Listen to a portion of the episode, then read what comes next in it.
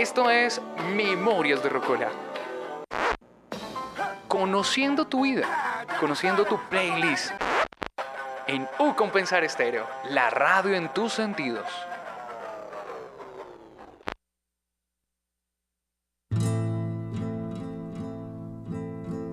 Questa di Marinella è la storia vera che scivolò nel fiume a primavera. Ma il vento che la vide così bella dal fiume la portò sopra una stella, sola senza il ricordo di un dolore. Hola, ¿qué tal? Muy buenos días para todos y para todas en U Compensar Estéreo y un capítulo más de Memorias de Rocola, en esta ocasión docentes. Tatiana, muy buenos días. Buenos días nuevamente, señorita Luisa. Qué alegría tenerla otro día más aquí. Otro día más, por supuesto, lunes, miércoles y viernes, 11 de la mañana y martes a las 2 de la tarde. Siempre me tiene acá, en las mañanas con Memorias de Rocola y, en, las, tardes, con Cacharreando. Cacharros de otro mundo. Con cacharros de otro mundo. Hoy creo que nos invita un poco esta canción que, que abre y que yo le pido a mi invitado total disculpas por mi italiano, porque realmente no tengo ni idea de las declinaciones del italiano ni los sonidos del italiano. Pero la primera canción que abre es de Fabrizio De Andre, Casone G. Marinella. No sé, Tatiana, usted qué siente con esa canción que abre. Yo siento que las músicas y las músicas del mundo, y depende del idioma, van generando unas emociones. Y esta canción abre como con algo romanticismo absoluto, pero con una nostalgia. No sé usted qué siente, Tatiana. No sé, siento hambre por pasta. es como pasta, pasta, pasta. Bueno, hoy tenemos un invitado muy especial y es Fabio Bartoli. Muy buenos días, Fabio. Buenos días a todas y a todos. Un gusto estar aquí de nuevo porque yo también eh, el martes en la tarde visito la, la emisora. Fabio, ha sido un gusto conocerlo. Hemos explorado cacharreando nuestro programa de investigación y usted aceptó hoy el reto de venir a Memorias de Rocola. En Memorias de Rocola vamos a contar toda su biografía eh, desde la infancia hasta el día de hoy, a ver cómo nos va desde los principios de la filosofía, pero sobre todo los principios del vivir, de las biografías y de las biografías memoria, de las biografías a partir de una memoria sonora. Ahora sí, por favor, ayúdeme a pronunciarlo bonito. Fabrizio De André, la canzone di Marinella. Que Más o menos. Más o menos, ¿no? Lo, lo pronunciaste bien. Más o menos, pero Más sin tanto sonoridad tan bella que es del italiano, ¿no? ¿Qué te digo? Lo, lo intento. tu, tu italiano no es bueno como tu alemán.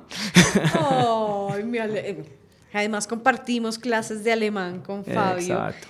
Pero no nos vamos a poner a hablar en alemán. No, Estos no programas de estas últimas semanas, Tatiana, han estado muy lingüísticos, Lingüísticos, muy culturales. dialécticos, muy lenguas extranjeras, lenguas modernas, ¿no? Pero son lindos porque, aparte como de conocer la lengua, es también conocer esa cultura, ¿no? Es conocer otra parte del mundo que es interesante conocerla a través de las canciones y de la, de la historia de otras personas, no como, bueno, busquemos cómo es Italia, sino que las personas con su historia nos van describiendo cómo es este lugar, cómo, se, cómo es su infancia, la adolescencia, cómo se vive allá. De ahí, Fabio, usted eligió abrir y hacer su opening de su banda sonora de la vida con Fabrizio Dica De André. de Andre. Cuéntenos qué trae esa canción, porque realmente esta playlist es nueva para mí y yo creo que para muchos de nuestros Claro. oyentes. Y desde un punto de vista personal, esta era mi canción de cuna. Era mi canción de cuna. Me la cantaba mi mamá para dormirme, literalmente. Mire, Sí, usted ne- yo diciendo romántica, profunda. Es, ro- no, es romántica porque, eh, de hecho, cuando lo comento a mis ah, compañeros en Italia, nadie se esperaría que esta fuese una canción de cuna porque, en un primer momento, De Andrés es un cantautor. Se entiende el concepto, ¿no? Sí, más o menos eh, correspondiente de Silvio Rodríguez. León En- eh, sí, en Italia ma, él, hubo todo este movimiento que ahora su- muchas de sus canciones ya las, las estudiamos en los libros de literatura italiana. Eh, Guccini. Qué lindo. Sí, porque digo que sería raro asociar esta canción a una canción de cuna, porque en realidad es romántica, pero metafóricamente está hablando del homicidio de una prostituta en, en Italia. Esto fue un fatto, un hecho de crónica, de crónica. Ok. Y salió en los, los periódicos, fue un hecho famoso, un feminicidio en donde un, un sujeto ma- mató a una trabajadora sexual. Y De André, por medio de la poesía, digamos, reelabora este concepto, esta historia y la, la vuelve una historia de amor. Entonces, traduciendo sería, él se cae en un río, pero era demasiado linda, voló, voló sobre una estrella. Entonces, cuando yo comento a mis amigos italianos que, mis que esa era mi canción de cuna, eh, es un poquito raro, porque al fin, al fin y al cabo es una canción violenta, si uno sabe de qué habla. Pero escuchen el ritmo. El ritmo es súper bello. a- además, esta canción tiene también un hecho, digamos, biográfico a su vez, porque es la canción con la que De se volvió famoso, pero él la escribió. Sin embargo, la primera vez que se presentó, la presentó Mina. Mina aquí se conoce. no. Mina era una cantante italiana súper famosa. Ok. Entonces, en un primer momento ni la canta él. La cantó Mina en un espectáculo de primera serada. Ok. Y luego él se vuelve famoso. Bueno, Mm. esto es muy especial y esta canción nos lleva entonces a su madre. Porque Mm. su madre le contó alguna vez por qué escogió esta canción para arrullarlo. ¿Qué le Además le pregunté, yo pienso le gustara y el texto es simple, porque no es muy buena cantante. ¿no? Entonces, ella más o menos se recordaba este texto, es melódico. Pero no, además le pregunté por qué justamente esta. No, no sabría, no. Bueno, Mm. Fabio, usted entonces está en la cuna, además su madre se lo está cantando, de pronto no era la mejor cantante, pero lo hacía con todo el amor sí, del claro, mundo. Sí, sí. ¿Cómo es su familia? ¿Cómo es ese lugar donde usted llegó? Descríbanos un poco de qué está compuesta Man, su familia, yo- si usted tiene hermanos, en dónde nació. Ok, yo na- eh, nací en Pisa, pero por un tema más bien médico. Pisa, esta de la torre torcida. Pero me crié en la isla de Elba. Ok, La isla de Elba es una isla italiana entre Córcega e Italia. ok. Y aquí no, no es muy... En Italia es un lugar turístico bastante famoso. Aquí podría conocerse porque fue el primer lugar en donde exiliaron a Napoleón. Ok. De hecho, siempre, porque a mí no me gusta mucho, como lugar en donde yo siempre digo, era tan fea que luego tres meses escapó, porque no aguantaba vivir allá. eh. Pero Napoleón no podía estar en un solo lugar, ¿no? Le tocó, sí, Este de hombre. hecho. Por, por eso la segunda vez lo, lo exiliaron mucho más lejos, ¿no? En Santa Elena. Para que no volviera a pasar lo mismo, porque fue rocambolesco, se escapó de noche, hay toda una historia interesante. Y vivió allí pocos meses, pero alcanzó a construirse dos casas, ¿no? Hay dos villas, eh, dos fincas, digamos, de, Ok. eh, enormes eh, de Napoleón. Una, de hecho, ni jamás la pisó, se la hizo construir, pero no, no alcanzó ni, porque era residencia estiva. Muy emperador él, ¿no? Claro, ¿no? Con N, no sé si saben que el símbolo de Napoleón eran estas, estas Ns gigantes, Ns en cualquier lugar. Pero hace poco se podía visitar con todo el mobilio, estas, los muebles y estas cosas. Tengo entendido que hace pocos años el Louvre llegó, la vació y devolvió todo a Francia. Ah, Ya- sí. Ahora ya la residencia estiva está vacía completamente. O sea, ya no Solo las de paredes. Por Napoleón no, les tocaría las solo fotos- playa y buena comida de mar, mariscos. Sí, las fotos están increíbles, te recomiendo y le recomiendo a todos los oyentes de Memorias de Rocola que busquen Isla de Elba, las dan ganas de buscar el tiquete e irse a la casa de la mamá de Fabio Ok, para no. que uno lo reciba. Bueno, Fabio, cuéntenos un poco de su familia. Entonces, no, eh, familia pequeña, padre, madre y yo, solo los tres. Usted es el hijo único. Sí y no, porque mis padres se divorcian que yo era pequeño y mi padre hace otra familia y em, hace mm, una otra hija que sería mi media hermana, entonces sería en español. Pero sí, de hecho yo casi nunca practiqué con él, poquísimo. Entonces, de hecho mi, mi crianza fue de fi- hijo único, hijo único. Ok, o sea, Pe- medio... Sí, pero me, me explico mejor porque esto en Bogotá tiene un sentido diferente que en donde me crié yo. Donde me crié yo es un lugar súper pequeño, donde para hacerles entender el nivel de criminalidad, Si tú dejas el carro con las llaves enchufadas, lo encuentras luego de tres días sin problema alguno. Ya, claro. Entonces, ¿no? Allá a los 10 años el niño se va a la playa, juega fútbol con tus amigos, se va al parque, está solito, no hay, no hay lío, no hay problema. Tiene la, Entonces, no. la seguridad. Sí, hay la seguridad y falta todo, toda la perspectiva del hijo único, solitario, porque de hecho tú es- estás rodeado de niños en cualquier momento. ¿no? Tus compañeros de escuelas, todo el mundo vive en el mismo lugar porque el pueblito es súper pequeño. Entonces tú ya sabes que si a las 3 te vas a esta plazoleta X, encuentras todo el mundo con una, una, una pelota que juega fútbol. Ok. Entonces, ¿no? Esa idea del Mm. hijo único en, en la isla de Elba suena muy bien. Cuéntenos usted qué día, qué mes nació y qué año nació. Yo, yo nací el 9 de junio, entonces apúntatelo porque Uy, un ya que estamos, ya que Uy, estamos, te tocaría hacerme un regalo, ¿no? Para Dentro del- de un mes. Dentro de un mes, claro. exactamente. Del 92, 1992. En un mes cumplo 31 años. O sea, usted podría ser mi hermano menor. Mi hermano, hermano menor, menor. nació también en el 92. ¿El qué hace en su vida? Es psicólogo. Exactamente. ¿Qué te digo? eso. eh? Bueno, dentro de, de- de las teorías de conspiración nos gusta en Memorias de Rocola hablar un poco de la astrología. Eso quiere decir que usted es un Géminis, es muy bueno con la oralidad, con la comunicación, es muy libre, usted es un eh, objeto, es una cualidad de aire y ese- esa cualidad le permite a usted fluir, como ir, no amarrarse, es tranquilo, más o menos como esta palabra del easygoing, ¿no? como una, una persona fácil de llevar, muy comunicativa y eso sí, muy Géminis que ahorita quiere agua y a los cinco minutos quiere tinto. ¿Le suena alguna descripción de esas? Obviamente no. Obviamente no. Además porque las constelaciones cambiaron de lugar, ya sabes, ¿no? Desde que se... Entonces, no. No, no, no sé nada de astrología, la verdad. Pega pero un poquito, a mí me parece muy divertido. Pero Desde que empezamos Memorias de Rocola hacemos Todo. estos ejercicios a ver si, si le suena, pero usted claramente dice no.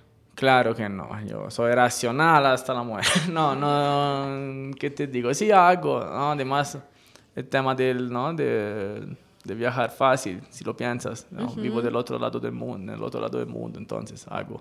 Vamos a llegar, vamos a llegar a- a- ahí. Algo se refleja, ¿no? En esta descripción. Vámonos con la segunda canción. Y llegué por avión, no sé si eso te sirve también, con el aire. no, no llegué en barco. Ah, pero como no, yo me imaginaba en barco y en toda una aventura ecológica por, de- del viejo continente hasta el nuevo continente. Vámonos entonces, usted me va a ayudar con los nombres. Claro que sí. Porque no, le, no me va a sonar tan bello. Claro que sí. Nos vamos a ir con Brunori, ¿sabes con? Italia, no, esto es inglés, Este sí es Italian Dandy. Sí, pero el Brunori sí es italiano. Bruno es italiano. Italian Dandy. Dandy,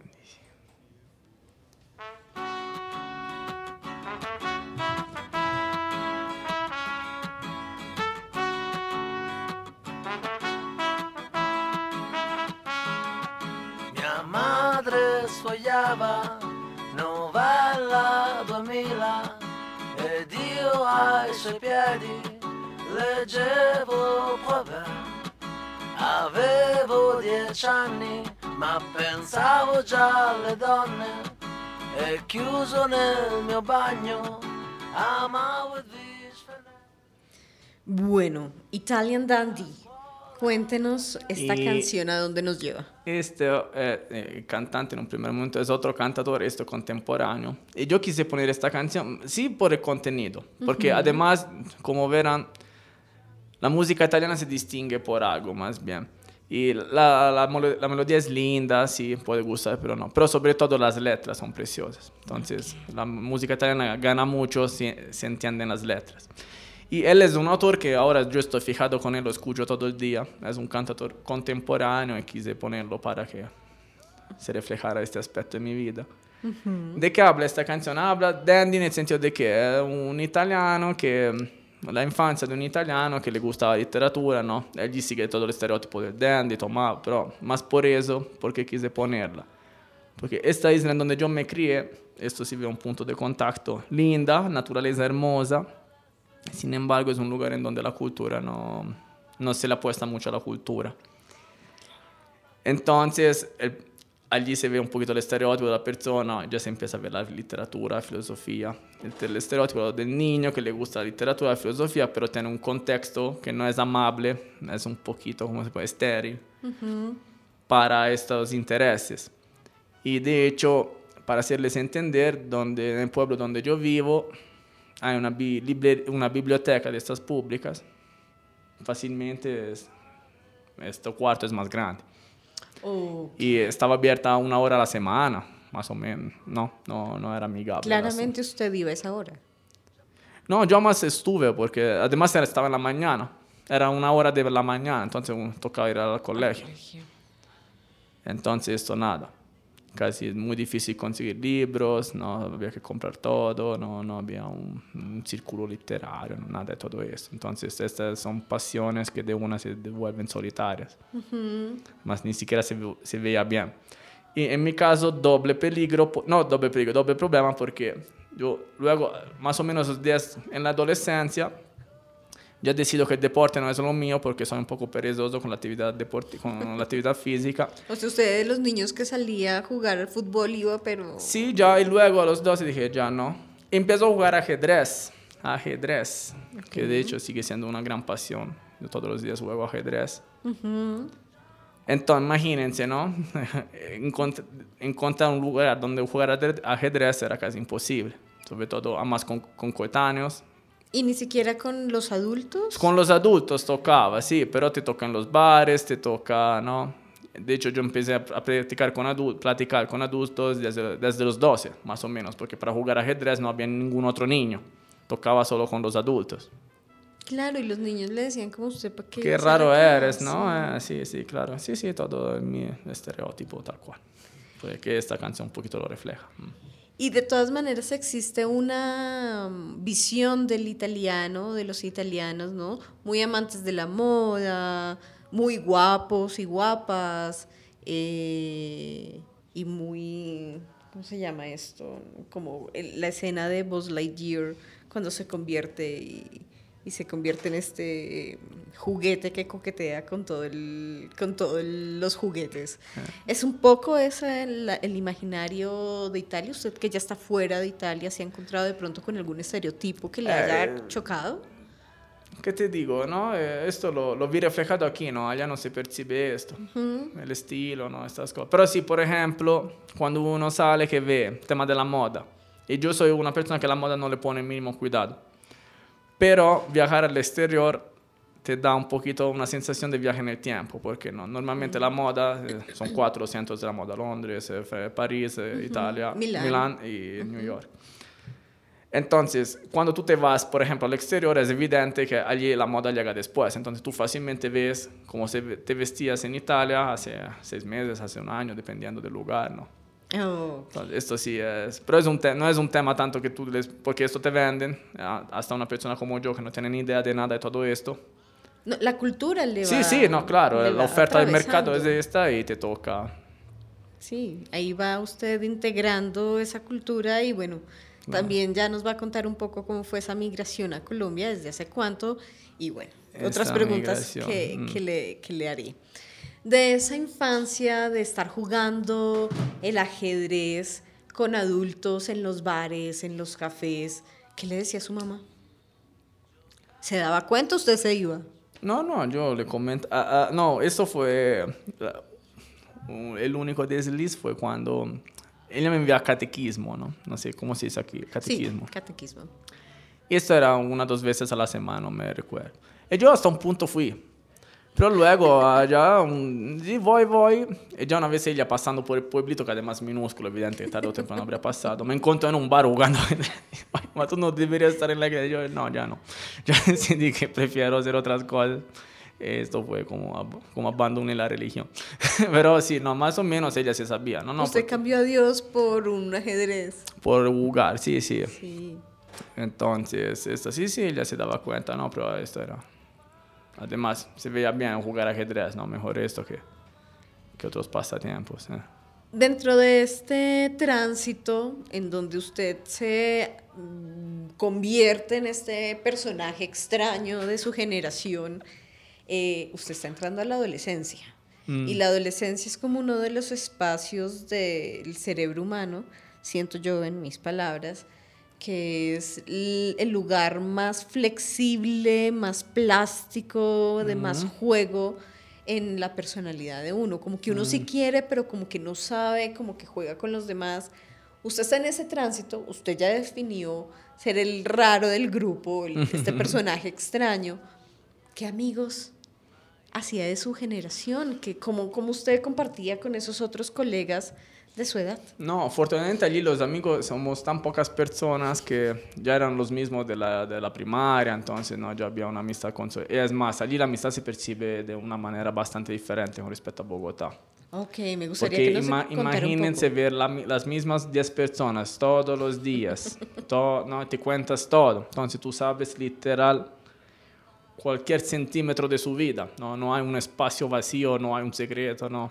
Se vuelven hermanos, hermanas. Y si en algún momento usted quiere ahorcar a alguien y le toca ver. Claro, eh, sí, claro, te- su pasa, pasa a menudo, pero luego tarde o temprano toca, ¿no? Te además porque hay un bar, hay solo una plaza, entonces, ¿no? Uno vuelve, se encuentra y...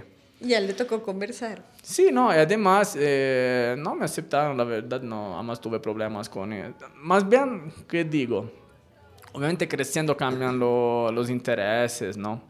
Pero se quedó este, este terreno de, de cariño. Qué lindo. O sea, no, obviamente ahora vamos, hacemos trabajos completamente diferentes, ¿no? Pero cuando nos vemos se charla, ¿no? No, ahora sabes, envejeciendo, uno empieza, ¿te acuerdas de aquella vez, ¿no? En aquella playa. Pero más o menos esto sí, no, no, hubo no, no tuve problemas de, de socialización, esto no, afortunadamente. No. Creo que usted acaba de mencionar uno de los pilares que por lo menos en Memorias de Rocola siempre lo he preguntado porque creo que uno de los afectos más políticos es la amistad. Y usted dice, la amistad es absolutamente distinta allá en Isla de Elba que lo que sucede acá en Bogotá.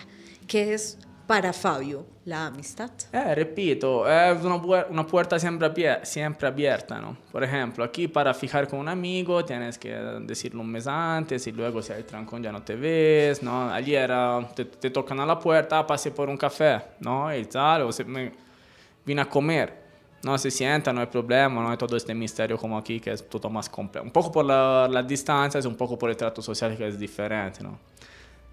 Por, es por eso a los italianos, sobre todo a los italianos de, las- de los pueblos pequeños, este bogotanismo, qué pena. En un primer momento nos choca porque parece, si es una pena para todo, no es una pena para nada, ¿no? Ya se has vuelto un tema de...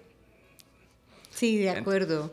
De acuerdo, Entonces, ¿no? Fabio. Mm. Y mire que es muy curioso lo que usted dice porque es una contradicción de pronto en algo que de pronto Tatiana también habrá escuchado y es que los europeos son muy fríos y distantes y con agendas y con tiempo y los latinos somos súper abiertos y súper cercanos, pero creo que también eso lo da un poco el modelo de vida de los lugares donde vivimos y es que Bogotá es un monstruo, ¿no? Muy distinto a estas imágenes tan bellas que nos muestra Google de su lugar de, de origen.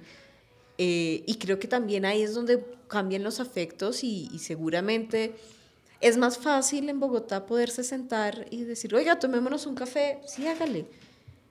Pero sucede. Creo que sucede y nos vamos a ir con su siguiente canción para seguir conversando sobre la amistad y sobre ya un Fabio mucho más joven y que está en ese momento también de crisis existencial de la adolescencia de ¿qué va a ser usted en la vida? Que creo que es una pregunta que todos hemos compartido sobre los 15, 16, 17 años. Escuchemos por favor a Fabrizio Moro con Sono Sono anni che ti aspetto. 200 poesie, la prima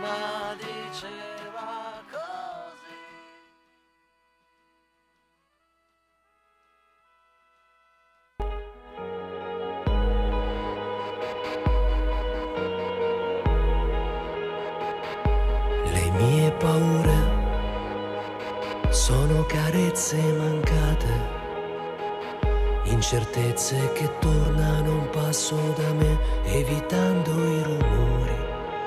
Sono mio padre e i suoi errori, un bersaglio sfiorato, le paure che sento come distanze da un centro. Sono l'amore che ho dentro e che non so controllare. Bueno, ayúdeme a identificar qué dice esa frase. Sono. Eh, sería, ll- llevo años que te espero. Listo. Llevo, mejor, llevo años esperándote.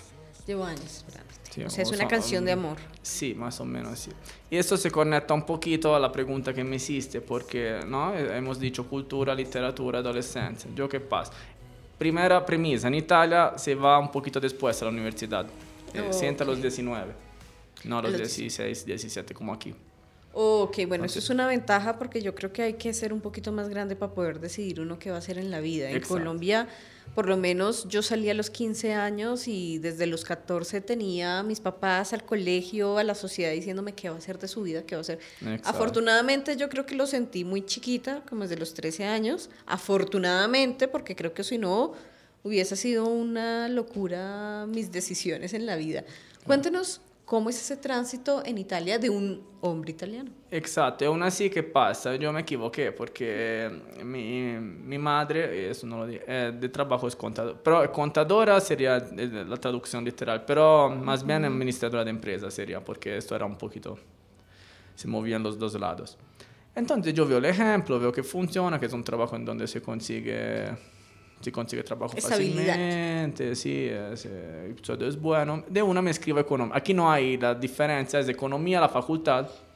Tú luego puedes elegir si eres administrador de empresas, si eres eh, esos que trabajan en los bancos o estos Ya. otros comercialistas tal cual. Pero la facultad es la misma, tú esta decisión la tomas luego de año y medio que estás en la facultad. Entonces voy, me escribo en, en economía y me doy cuenta de, de poco- luego de pocos meses que no es lo mío. No es lo mío, no me gusta, no, casi no iba a clase. Entonces el primer año lo pierdo. Ok. Lo pierdo y luego sí que me, me vuelvo y me planteo la pregunta que vale, la pena, que vale la pena hacer en la vida. Lo pienso, lo pienso y decidí que lo único que según mi parecer valía la pena era la filosofía. O sea, me escribo filosofía y literatura. Además, yo Ok. como luego sí, sí, hay la ocasión de mencionarlo porque mi doctorado es en filosofía, pero filosofía de la literatura. Yo, La línea de, de- de especialización es estética. Ok. Entonces, la- las carreras de literatura no me gustan porque están planteadas de una manera que no, el currículo no me gusta. Me voy a filosofía y allí me va bastante bien. Me va Ahí bien. no pierde años, ahí no se va a Es más, en. Italia saben que... No, no es difícil saber. Para graduarse una vez aquí, en Italia son dos grados. Uno tiene que hacer un primer nivel de tres años con una tesis. Luego volverse a escribir eh, a otra carrera, que puede ser la misma, pero otros dos niveles, otra tesis y te gradúas. Estos dos grados equivaldrían a un grado de aquí. Ya, a un profesional. No. A un grado todo completo. Sí, ah, un- profesional. Ah, ok, sí, sí. Entonces, el primer nivel de tres años lo termino en dos. Me demoré Ok. un año, sí, ¿no? Porque además en Italia no, no hay cursos, no hay, tú puedes escoger las materias que quieres, dar todas las materias que quieres, no hay pensum, esas cosas tan escritas. Ya, ok, es un poco más flexible, más, Más abierto, flexible, sí. universidad pública. Sí, casi todas son públicas. Y entonces me, me va bien. Allí me, me- además encuentro los autores que aún estudio, Kierkegaard, Goethe, la literatura alemana. Yo por eso estudié alemán. Por la Porque- literatura. Por la literatura alemana. Yo eh, mi, trabajo tanto literatura alemana, Oh, ok. me- medio europea, sí, más Kafka. Kafka es otro autor que yo estudio bastante. Mi tesis de doctorado fue sobre Kierkegaard y Kafka. Pero mi tesis de grado fue sobre Fausto de Goethe. Ok. De hecho, lo he leído varias miles de veces, como este libro, porque no toca. ¿Y en alemán ya lo leyó? Me demoro una, una tarde en leerme una página, pero sí. Ya. Sí, sí.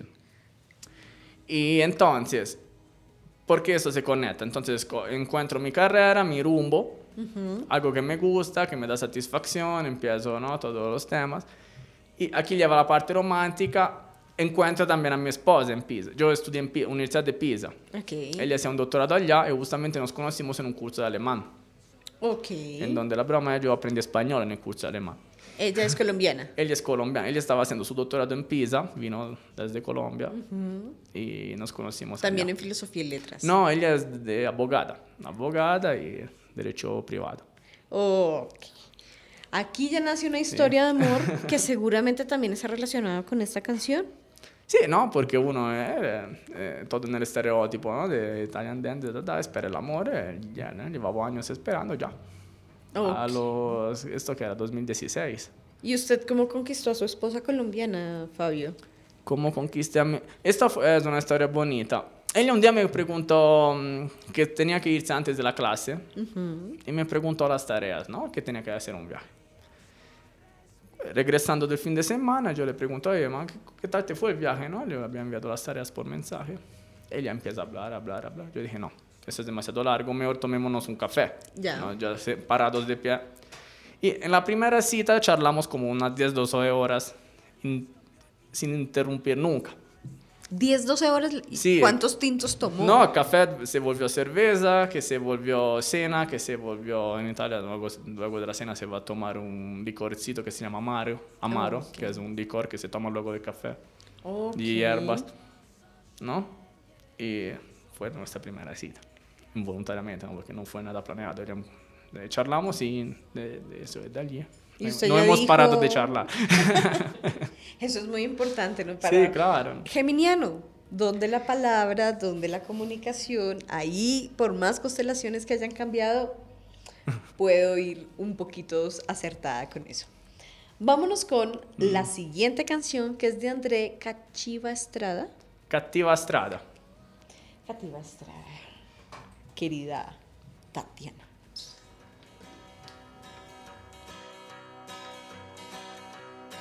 alla parata militare sputò negli occhi a un innocente e quando lui chiese perché lui gli rispose questo è niente e adesso è ora che io vada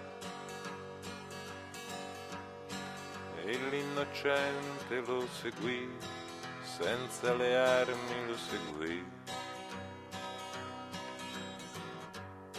sulla sua cattiva strada.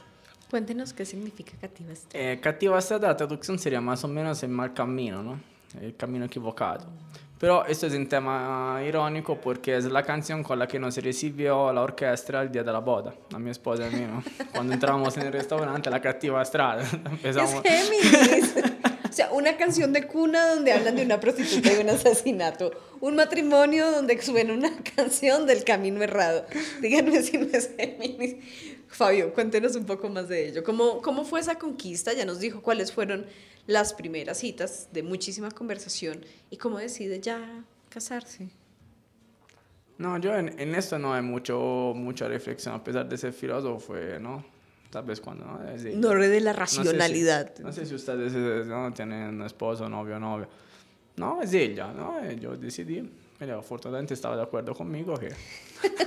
Afortunada. Y de hecho nos casamos luego de dos años. En Dos 2018, sí, sí, fue de casi de inmediato.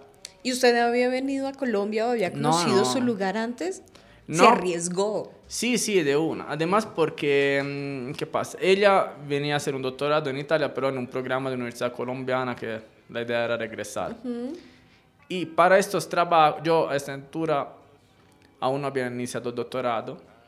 Y mm, para trabajar en la academia, la, la academia colombiana es un poquito más amigable que la academia italiana. Que La academia italiana tiene unos problemas de corrupción, de, de convocatorias camufladas. De hecho, hay muchos escándalos judicial- judiciales. Judiciales. Judiciales. Judiciales. Ya, de vez en cuando encarcelan personas porque se dan cuenta que camuflan los, las convocatorias. las- mm. Entonces, considerando eso, decidimos eh, irnos a Colombia. Pero el día que yo llegué, el primer día que yo conocí a Colombia, era de una para mudarse. Además, porque si yo ya tenía planeado, ya tenía planeado irme a, mm, mm, mm, irme a- irme de Italia, por lo menos. Además, había pensado en Colombia, la verdad, porque yo de Colombia conocía, antes de mi esposa, Natalia, yo conocía solo Márquez, leído en italiano, obviamente, porque aún no hablaba español. Lo enseñó mi esposa el español. O sea, Pero- el español vienes por el amor. Sì, sì, lo apprendi. E, e però se usted lee, che io penso sia un autore spettacolare, Marquez, premisa. Si una persona lee a Marquez, tiene una idea de Colombia que es más bien la idea de la costa, ¿no? Sí. Eh, Entonces no me imaginaba que hubiese otra, otra Colombia, otras varias, pero en el caso de Bogotá, otra Colombia por lo menos.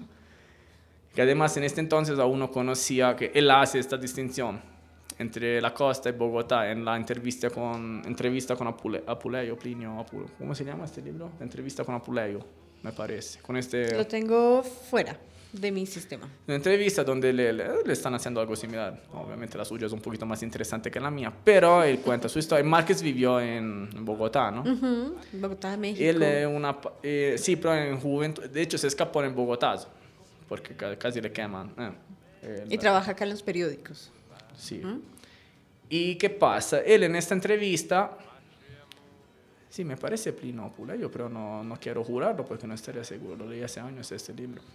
Hace una distinción casi que antropológica entre pueblos andinos y pueblos de la costa, ¿no? diciendo allí hace frío, ¿no? La verdad. No es, muy, no es muy compleja como lectura, pero da esta idea. O sea, Ok. ¿no? Entonces, si una persona lee a Márquez sin otra herramienta, Colombia se vuelve Barranquilla, ¿no? El calor, la playa, ¿no? Eh, Otro cuento que es también esto Colombia, pero no solo. No solo, no es la única Exacto. historia. Y además yo en esta Colombia no habría vivido porque yo odio el calor. Yo no aguanto el calor. Eso le iba a Entonces, preguntar. Usted estaba, bueno, usted estaba haciendo ya el doctorado, todo en filosofía y literatura, ¿verdad? Conoce a su esposa en Pisa, ya deciden casarse. ¿Usted a dónde había viajado? Porque su, su lugar es playa, sol, brisa. Sí, pero eh, dos cosas. Aún no había empezado el doctorado, que es la próxima canción, si no nos, nos O sea, no, no me adelanto, perdón. Pero sí, ¿cuál es el punto? En Europa tenemos las estaciones. Entonces, la playa europea no es la playa de aquí, que todo el año hace calor, todo son tres meses la playa. Todos los demás es una muerte social porque los lugares turísticos cierra todo, hace frío. Ya. Para hacerles entender, la isla donde vivo yo pasa de 30.000 habitantes en invierno, que hace frío, a los 300.000 casi en verano. ¿no? Desde un punto de vista sociológico es un... Yo lo diría como usando un concepto un poquito de manera forzada, pero para entendernos es bipolar, Ya. ¿no? Momento up, momento down. Cambia. Entonces, cuando con mi esposa decidimos que la, la vía era Colombia, yo em- empiezo a razonar, a hacer- un doctorado que nos pueda ayudar en esta dirección, Ok. que es la próxima canción. Entonces, si quieres. Pasemos a la siguiente Ah. canción, que además es una de mis canciones preferidas. In una notte senza luna truccò le stelle ad un pilota. Quando l'aeroplano cadde, lui disse colpa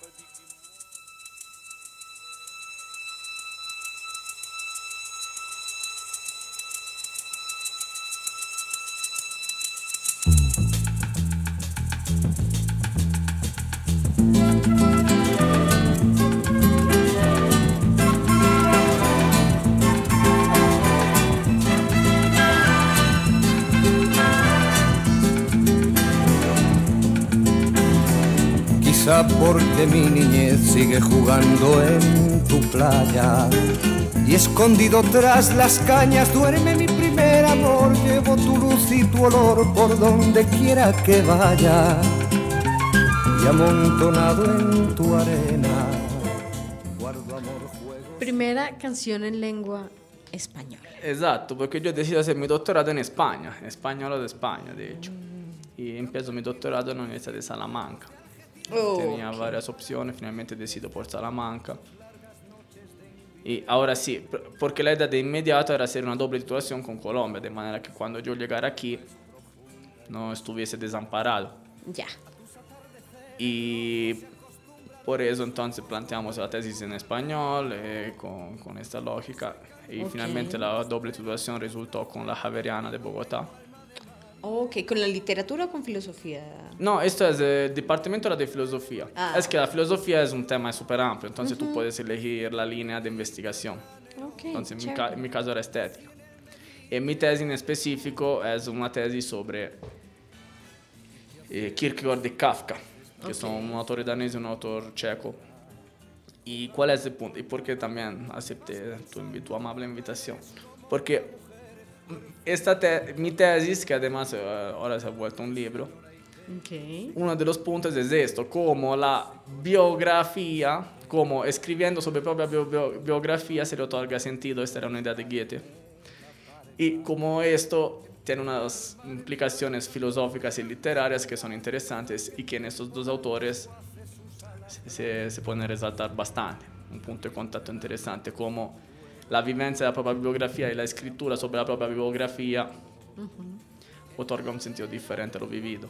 Sí, definitivamente. Es el punto central de Memorias de Rocola. A mí me encanta cuando nació justamente va por eh, la potencia de la biografía, de los rumbos, del acontecimiento que pasa con cada uno de los seres que seguramente nuestro compañero de escritorio nunca se imagina, por ejemplo, que usted se metía a los cafés a jugar ajedrez y solo lo está descubriendo a partir de esta memoria sonora, porque la música, muy desde lo que usted nos decía al comienzo, la música tiene estos toques, ¿no? estas tonalidades, estos ritmos que vibran en las entrañas, pero las letras finalmente es lo que lo conecta uno con la razón y lo que uno va contando con su historia. Entonces seguramente toda la facultad de educación va a descubrir que usted se metía a jugar ajedrez a los 12 años con los adultos de Isla de Elba.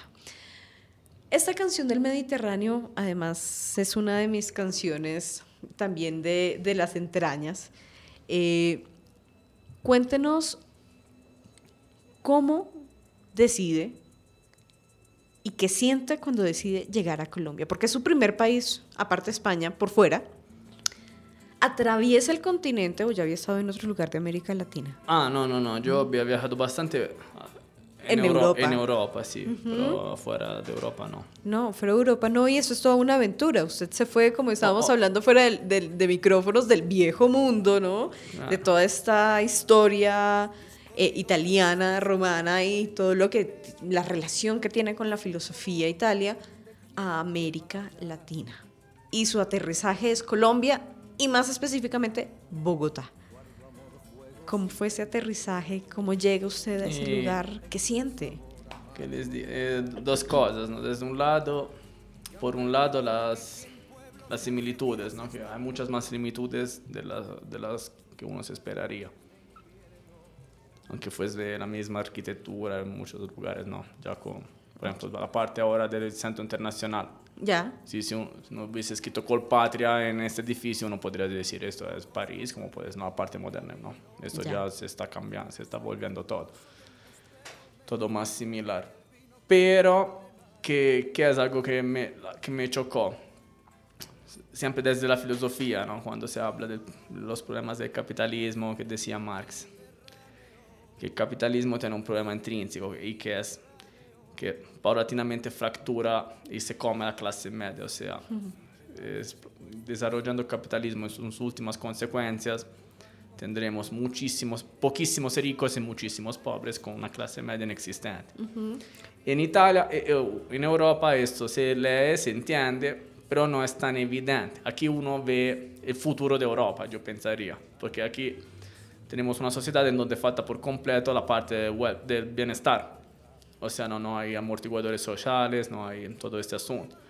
Pero me chocó mucho porque normalmente la las ideas de los filósofos se quedan, ¿no? Uno piensa en el hiperuranio. Esto Marx lo, lo pensó en 1860, más o menos. Aquí se está viviendo, ¿no? Esta fractura, ¿no? Por ejemplo, la pobreza, tan pobreza, un- una tontería que pero a mí me llamó la atención. Los indigentes aquí no tienen zapatos. No, parece una tontería, pero no tener zapatos en un nivel, por ejemplo, en Europa los indigentes tienen zapatos. En Los Ángeles tienen iPad, los indigentes, no sé si saben, ¿no? Cómo cambia la concepción de pobreza alrededor del mundo. Esto pero es un tema evidentemente relacionado con el sistema económico. Entonces, esto me dio la atención Y porque aquí es actual un tema que en Europa ya no, por lo menos en Italia, pero en España tampoco, yo viví también en España tampoco. El tema de clase, ¿no? Es un tema que ya está desactualizado, mientras que aquí es diario, ¿no? Charlar de estos temas, entender la dialéctica de la cotidianidad con el tema aún de clase. Los Definitivamente. mismos estratos, ¿no? Me ha, me ha pasado que me preguntaban de qué estrato era yo. Dije, ¿Ya? ¿Ya le preguntaron eso? Sí, yo llevo aquí tres años, pero no, es una pregunta en, en Europa nadie te haría, ¿no? De qué estrato eres, ¿no? No es un... Más bien qué trabajo haces, otras cosas, pero qué estrato eres no te lo preguntan. O- Una manera diferente de percibir Aquí se pregunta de qué colegio saliste. de qué colegio Ese- saliste. ¿De qué colegio saliste? Determina si tú eres de ciertos lugares de Bogotá o de otros lugares de Bogotá. ¿En qué universidad estudias? Y ahí, eh, Fabio, me alegra mucho estar escuchando esta entrevista y esta parte puntual, porque fíjese que la semana pasada lo pensaba profundamente y sentía que había que escribir sobre eso, porque estamos tan metidos en la realidad bogotana que uno no se da cuenta que el capitalismo, el, procapitalismo, el, el- todo el neoliberalismo está acá. Es, es como, no te puedo atender, no te puedo hacer un favor, sino siempre te lo tengo que cobrar. No puedo estar para ti, sino siempre te tengo que pagar. No te puedo pedir un favor entre amigos porque te tengo que pagar con un almuerzo. Es una cuestión Otra muy sí, sí. capitalista, sí, es absolutamente Y, capitalista. y mira también desde el punto de vista del clasismo al revés, ¿no? Yo llegaba, era un sujeto cualquiera que hablaba mal español, digamos. Si casualmente una conversación, empezaban con tutearme. Si casualmente en la conversación, mi primer año aún no había terminado el doctorado, lo terminé en 2021, finales. Ca- Si en la conversación resultaba que yo estaba cursando un doctorado, de inmediato pasando el tú al usted. ¿no? Pero porque ya empezamos, ¿no? Viste que no me molesta ningún, ninguna... ¿Por qué estás pasando? ¿no? Evidente es un tema eh, ya... Porque usted es enraiga- doctor. enraigado. Y es doctor italiano. O sea, es Sí, doctor no. italiano europeo. Ellos dicen, Eso no, aquí ya usted es rey. Se convirtió en Napoleón, ¿vio? Que ya... Ay, Fabio. Esta fue la... sí. De ahí nos vamos a ir con Mediterráneo. Cerramos Mediterráneo y nos vamos con Negrita. Pronúncielo usted, por favor. Non to- eh, no, esta qual è? Non torneranno Non più. tornero. Non torneranno più. entre la playa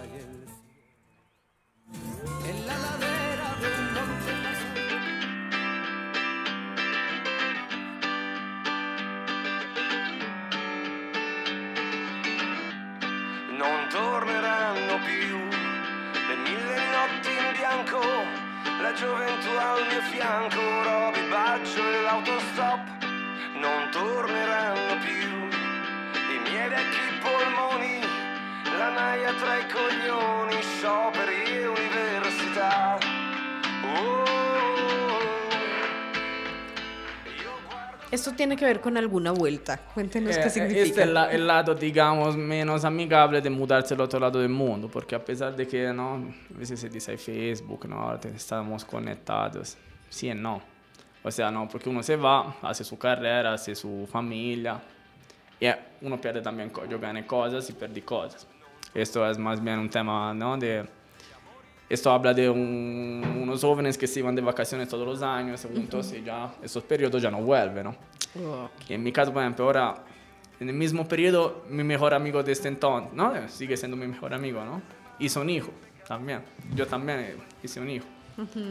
Sin embargo, yo aún no he podido conocer, ¿no? Su hijo. A su hijo. ¿no? Y literal, sa- saben que los seres humanos es un tema de olores, ¿no? No sé a qué huele, lo vi como luce, claro, pero no sé a qué huele.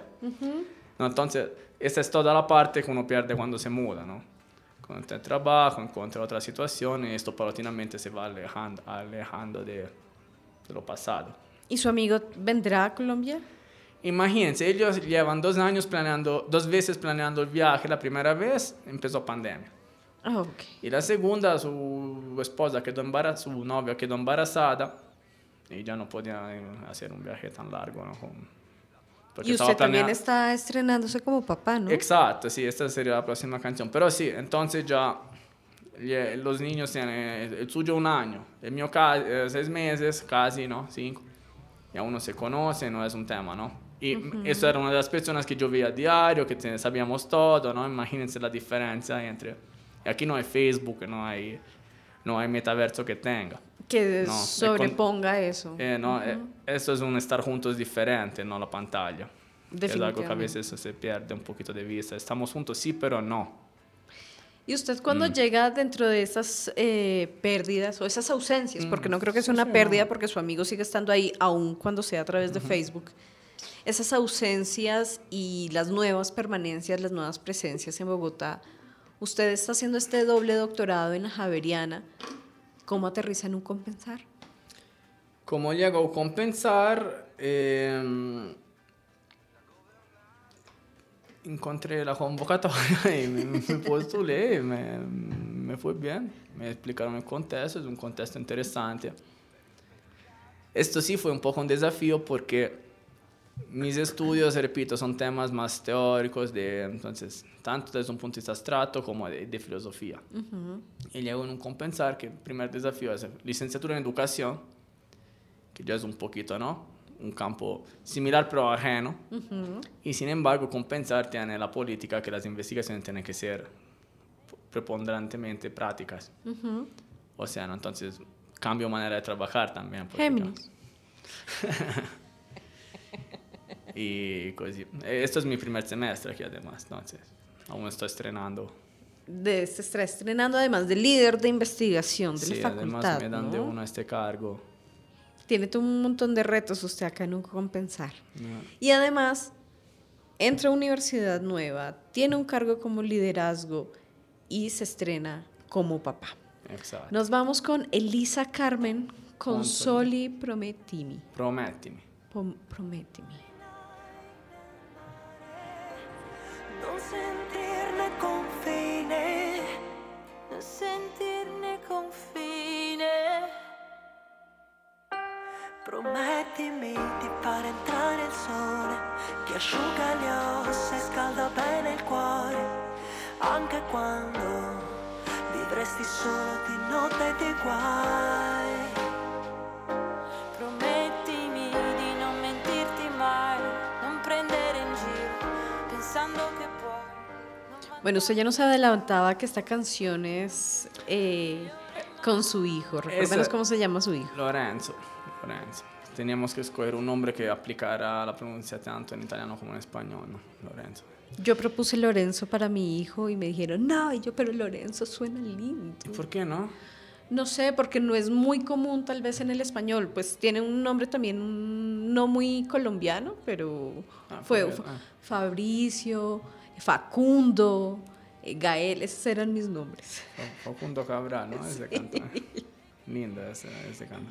Bueno, Lorenzo. Esta es una canción dedicada a, lo- a sus hijos. Yo pensaría al hijo de Elisa. Son dos cantantes famosas en Italia, dos cantautoras también. Y nada, eh, esto es más bien un... Ella dice, prométeme que... Prométeme será, sería prométeme, ¿no? Más o menos la traducción. Eh, prométeme que cre- te criarás de esta manera, ¿no? Que además te meterás con los otros, ¿no? Que... Es un poquito la misma lógica de esta poesía de Kipling, de este poema de Kipling, sí. Si serás un hombre, no, sí, no, no sé si lo conoce. No. Es un poquito la misma lógica, ¿no? Ella que, ha- o en el caso de Kipling, él que habla con su hijo y le describe un poquito cómo será, ¿no? Que tiene que poner unos límites, que tiene que mantener una moral, que tiene que... Y si, si solo se hará estas cosas, entonces se volverá un hombre de verdad y no, no una mala persona. Ok. Esta es un poquito la lógica de la canción. ¿Y cómo fue todo un doctor italiano, europeo, filosofía y, y literatura, convertirse en papá? ¿Cómo fue ese tránsito con Eh, su esposa? eh, es interesante, un desafío. Lo que más me afectó desde un punto de vista biológico, la falta de sueño. Yo no sabía que de ser tan flojo en esto, la verdad no aguanto la falta de sueño. No, yo me tampoco. vuelvo un inútil. Entonces esto me está costando un montón. Pero desde un punto de vista filosófico, más bien empiezas a preguntar, no, hay algo que te carcome, cómo se educa un niño, que, no, que digo, que no digo, que hago, que no hago, que, que le leo, que no le leo. Y que los niños son los más filósofos. Usted seguramente ¿El de qué, pronto no? reconocerá esta filosofía para niños que es absolutamente deliciosa de, de entrar en ese mundo y de cómo acompañar una vida de esos Y, exacto. y los niños en cuanto empiezan a razonar un mínimo, empiezan a razonar desde su inmediato, ¿no? Pero empie- cuando empiezan a hablar, ¿cuál es la pregunta? Normalmente cansan, ¿por qué? Porque esa es la pregunta de la filosofía. De hecho, no le puede hacer más daño a un niño que cuando tú como padre que sigue preguntando por qué, le, dice ya, ya me cansaste para allá, no, porque sí. No, no es porque sí las cosas. No, es, eh, estás empezando a matar el filósofo dentro del niño de la niña. A la hora que le dices que preguntar por qué no es importante. Su bebé tiene seis meses. Cinco. Cua- Cinco. Casi cinco. Le prometo que en seis meses va a poder dormir de largo. Ojalá. No como antes, nunca se recupera el sueño de Ojalá. antes, pero eh, creo que estamos como muy paralelos de estar viviendo esa experiencia de ser padres, de trabajar, de... Ah, sí, además tú, tú haciendo- también estás en la misma situación. ¿no? Ah, Sí, solo que el mío tiene un año y ya duerme seguido. Qué bueno. Eso ya es una gran promesa, pero casi se acaba el mundo si uno no podía dormir. Es una de las Sí, sí, grandes eh, ausencias siendo padre. Le canta la primera canción de Canzone G. Marinella a No, yo escogí, Lorenzo. yo escogí otra. Yo, esta no está en la playlist, sería el María Vecchio Frac. Y no habla de un homicidio porque yo no soy tan truculento como mi, pad- mi madre, solo habla de un suicidio. De un aristócrata que una noche se arroja en un río. Oh, ok. Se arroja un río porque ella está cansado de la vida, pero va todo elegante. Ríase, ¿sabe cuál es mi canción con mi hijo? Mm, De Matías Bazar, italianas. ¿Sí? ¿eh? ¿Cuál? Solo tú. So- ajá. Esa es mi canción con mi hijo, esa es la, la que siempre le dedico. Algún día aprenderé italiano solo para cantársela en italiano. Vamos a cerrar con Daniel Silvestri. Daniele. La mía casa. Daniele ¿Salió bien? Silvestri. Daniele. Daniele. Daniele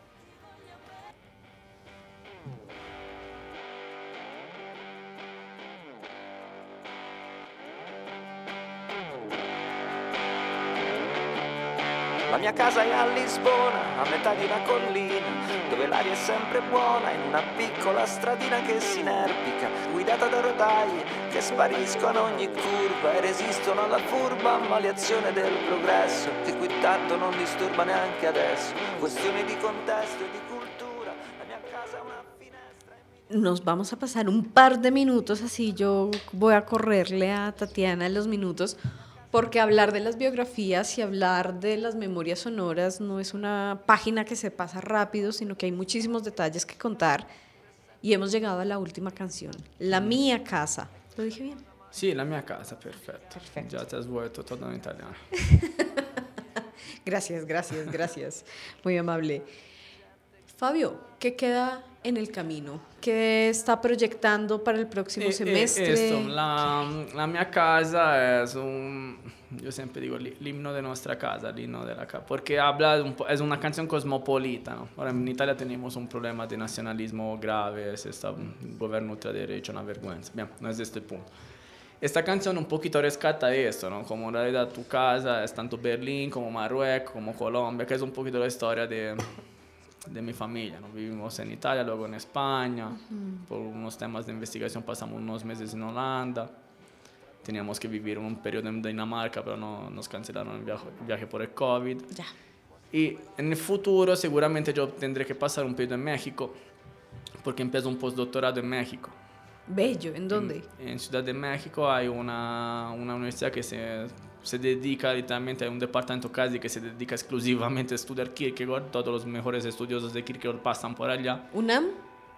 La otra, Iberoamericana. Ah, ok. La Iberoamericana. Y entonces, eh, afortunadamente, un profesor quiso colaborar conmigo. Es un proyecto de dos años, donde yo debe- tendré que vivir allá solo un- dos, tres meses en dos años, no mucho. Pero Ok. en el futuro está seguramente México.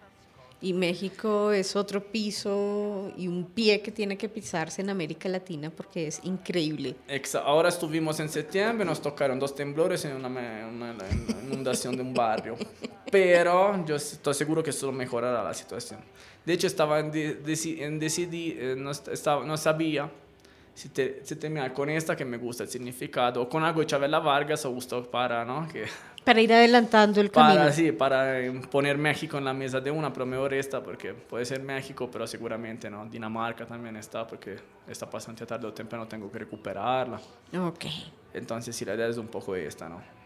Bueno, pues entre ires y venires. luchar en contra de esta, de estos nacionalismos tontos que se están lamentablemente difundiendo. Y que además, en Europa. 100, 100 siglos después, América Latina y Europa están con grupos de ultraderecha muy arraigados y que se entienden muy bien. Mira, yo eh, aquí no, no pudimos de, eh, charlar de uno de mis intereses es la historia. De hecho, yo tengo una maestría en historia contemporánea. me, me choca tanto ver cómo la historia se está repitiendo, no con sus diferencias, pero aún estamos en la misma retórica, en las mismas tonterías. Y de allí Sí. no se escapa, ¿no? Y Uno parece dice, que no eh, hubiese eh, escapatoria. Y menos, no, en, en Italia aún siguen yendo a la tumba de Mussolini, ¿no? Ahora se está reponiendo en discusión si los, el los partisanos sí defendieron Italia de los nazis o si solo fueron unos guerrilleros.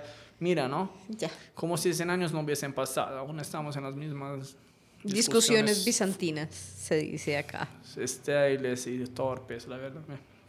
Otro discurso, para Bueno, otra Para otro Memorias de Rocola parte Oh, 2 eh, o en un dos. cacharreando y cacharros de otro mundo seguramente lo podremos hablar. Fabio, yo le agradezco muchísimo el haber aceptado la invitación, el haber conversado desde su lengua y desde estas canciones italianas que además creo que musicalmente nunca lo he explorado y van más allá de lo que llegaba acá comercialmente como Laura Pausini o Eros Ramazzotti. Eh, creo que hay una riqueza por explorar estos artistas. Su vida es muy interesante, muy geminiana en estos tránsitos. Un saludo a Lorenzo y a su esposa que tranquilos van a recuperar un poquito, no todo, el sueño y que llega el momento con Tatiana para cerrar este programa. Este momento está difícil. este momento está difícil porque creo que se tocaron muchos, muchos temas de los cuales, bueno, lo que podemos concluir de la vida de Fabio es que realmente siempre ha sido muy filo- filosófica. Siempre desde lo primero que nos contó, como que su vida y su destino siempre lo llevó como, como a esto, como a la filosofía. Realmente sí tiene muchas cosas geminianas y es la comunicación. Creo que es, tú te quedas, tú lo puedes escuchar todo el día hablando y te quedas ahí porque tiene ese don de comunicarte de- desde su punto de vista y que tú también le puedas entender, que a veces creo que con los filósofos que hablaba es difícil que a veces uno les logre como cogerle el ritmo a, a su forma de hablar. Así en términos generales, vivió en Italia, en una isla muy bonita, nació en Italia, en Pisa, pero pues se crió en Isla de Elba, que realmente buscando fotos es muy linda y entiendo por qué pasa de, tres, de 3.000 a 300.000 personas. en verano nos cuenta que se crió con su madre, nos contó la historia de que le cantaba una canción que para nosotras empezó siendo algo como lindo, pero resulta que su historia es mucho más trágica de lo que parece. Y él también lo está repitiendo curiosamente con su hijo. y aquí nos dan a entender que a veces las canciones no simplemente es como por el significado, sino que de pronto en algún momento de tu vida, digamos en sus casos, como sus hijos, sonó esta canción y les trae como ese recuerdo de, de ese nacimiento, sin necesidad que la canción hable del nacimiento, sino es simplemente la canción, la melodía que te lleva como a esto. Nos contó que desde pequeño le gusta el ajedrez, desde los 12 años prefirió dejar de jugar fútbol, que es como lo común que, que hacen los niños, a jugar ajedrez, curiosamente en bares, que se juega en bares en, en Italia, y nos cuenta mucho de esta vida de pueblo italiano que de las mismas personas, nos cuenta, creo que lo que dice la profe Luisa es que nosotros tenemos a los extranjeros de pronto muy secos, pero él nos cuenta que realmente el pueblo pequeño y todo esto te hace como tener ese cariño, ¿no? Ese cariño a las mismas personas, que nos cuenta que a pesar de que no está cerca de su, de su mejor amigo, igual es una persona que está ahí, que es algo que dejó, digamos, en, en presencia, pero pues igual que en, en memorias ahí están, en, igual es como esa persona que siempre va a estar ahí, ¿no? Entonces es como este tránsito que yo creo que todas las personas pasamos, así no nos cambiemos de, de país. Igual siempre dejamos como esos amigos a un lado por cada uno seguir eh, su vida. Eh, ¿Qué más podemos decir de él? Bueno, eh, tiene doctorados, postdoctor- bueno, tiene los estudios que tú dices como por Dios, que uno desde esta perspectiva de, de adolescente, como de joven, porque ya la adolescencia la dejamos, eh, los ves como imposibles, ¿no? De llegar. Pues nos cuenta todos sus estudios, nos cuenta que conoció a su esposa en un curso alemán que terminó siendo curso colombiano español, porque a través del amor empezó a hablar español. Nos cuenta su historia bonita de 10 horas de, de charla para empezar a conocer desde su punto filosófico. Dijo, ya el resto es simple, ya el resto es normal. Nos cuenta que se casaron, eh, se decidió venir a vivir a Colombia y actualmente tiene un hermoso niño de seis, cinco meses. Lorenzo. Lorenzo. Así cerramos un capítulo más de Memorias de Rocola Docentes y esperamos que hayan disfrutado este programa. Recuerden que siempre nos pueden ver por Facebook Live, escuchar por U Compensar Estéreo y seguirnos en iBox o en Spotify si quieren escuchar los otros capítulos. Muchísimas gracias. Bisbald. Gracias. Ciao. Chus. sul fianco passo il tempo, passo il tempo fra intervalli di vento e terra rossa. Cambiando, cambiando prospettive cerco di capire il verso giusto, il giusto slancio per ripartire. Questa partenza è la mia fortuna.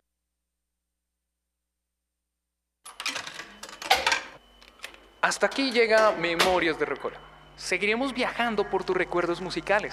Sigue escuchando U Compensar Estéreo, la radio en tus sentidos.